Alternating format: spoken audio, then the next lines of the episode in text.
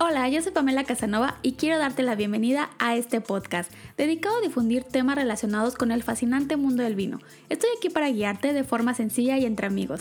Atrévete a preguntar todas las dudas que tengas al respecto, aun cuando creas que son tontas, no lo son. Aquí estoy para guiarte y juntos disfrutar más de todo lo que nos ofrece el fascinante mundo del vino. Comencemos.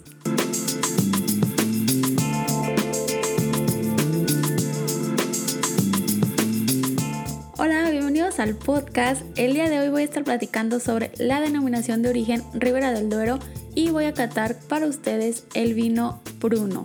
Así que para empezar con este episodio vamos a, a tener un poquito de temas históricos para entender la denominación de origen Ribera del Duero. Esta fue creada el 21 de julio de 1982. Se encuentra situada en la franja de la cuenca de Ribera del Duero a unos 115 kilómetros aproximadamente de longitud y unos 35 de anchura, situada en la afluencia de las provincias de Burgos, Segovia, Soria y Valladolid y comprende una superficie total de viñedo de unas 22.319 hectáreas.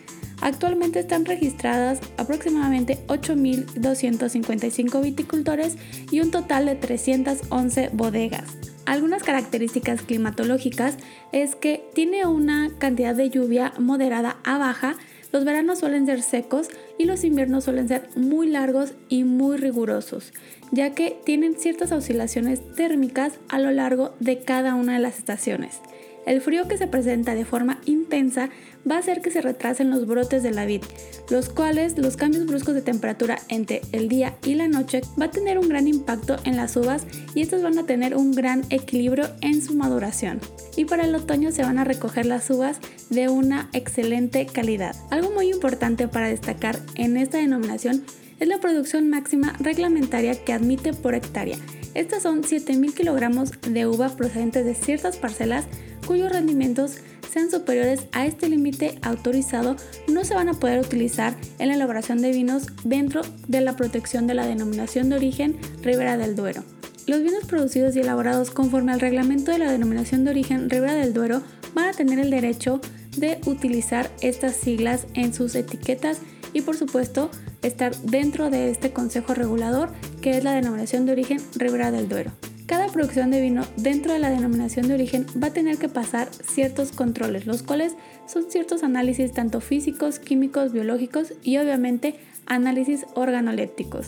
Las variedades autorizadas dentro de esta denominación de origen, en las variedades tintas vamos a tener la variedad tempranillo que también es conocida como tinta del país o tinta fina y esta tiene una presencia del 75%. También van a estar admitidas la variedad Cabernet Sauvignon, Merlot y Malbec, pero estas no deberán de superar el 95%. Para el caso de la garnacha tinta y el albillo, solamente se puede utilizar un 5% en los vinos. Para la elaboración de los vinos rosados solamente se puede utilizar un mínimo del 50% de las variedades tintas autorizadas. Otro punto muy importante de Ribera del Duero es que cuenta con una contraetiqueta, la cual se encuentra en la parte de atrás de nuestra botella y esta nos va a decir qué categoría o en qué clasificación se encuentra dentro de Ribera del Duero. Consta de cinco tipos de contraetiquetas distintas. La primera puede ser rosado en el caso de ser un vino rosado y en el caso de los tintos puede estar dividido en cosecha, crianza, reserva y gran reserva. Alguna de estas etiquetas deben de estar en la parte trasera como un distintivo muy especial de Ribera del Duero, ya que esto nos va a dar la seguridad que pasó todos los controles y es un vino de excelente calidad. Y pasando a la cata de este podcast, les voy a platicar un poquito sobre el vino de hoy. Se llama Bruno y es de la bodega Finca de Villacreces de la denominación de origen Ribera del Duero en España. Este vino es una añada 2018 y en la contraetiqueta está la leyenda cosecha. Les quiero compartir que en el año 2015 el vino Pruno fue seleccionado por Robert Parkett como el mejor vino calidad-precio, al igual que en su revista de la guía Robert Parkett lo puntuó con 93 puntos. La añada 2018, que es la que voy a catar en este episodio con ustedes, la mezcla es 90% tempranillo y un 10% de Cabernet Sauvignon. Cuenta con 12 meses de barrica de roble francés. Compartiéndoles mis notas de cata, Es un vino totalmente limpio, brillante, con un color cereza, con un ribete un poquito púrpura, ciertos destellos ahí púrpura. En nariz encuentro muchísima fruta roja como arándanos, frambuesas, inclusive un poquito de grosella, algo de canela, notas de café y un poco de madera. Y en boca tiene una entrada súper suave, es algo terciopelado y me recuerda muchísimo a la fruta roja pero madura, un poco de caramelo y la persistencia en boca es una persistencia media.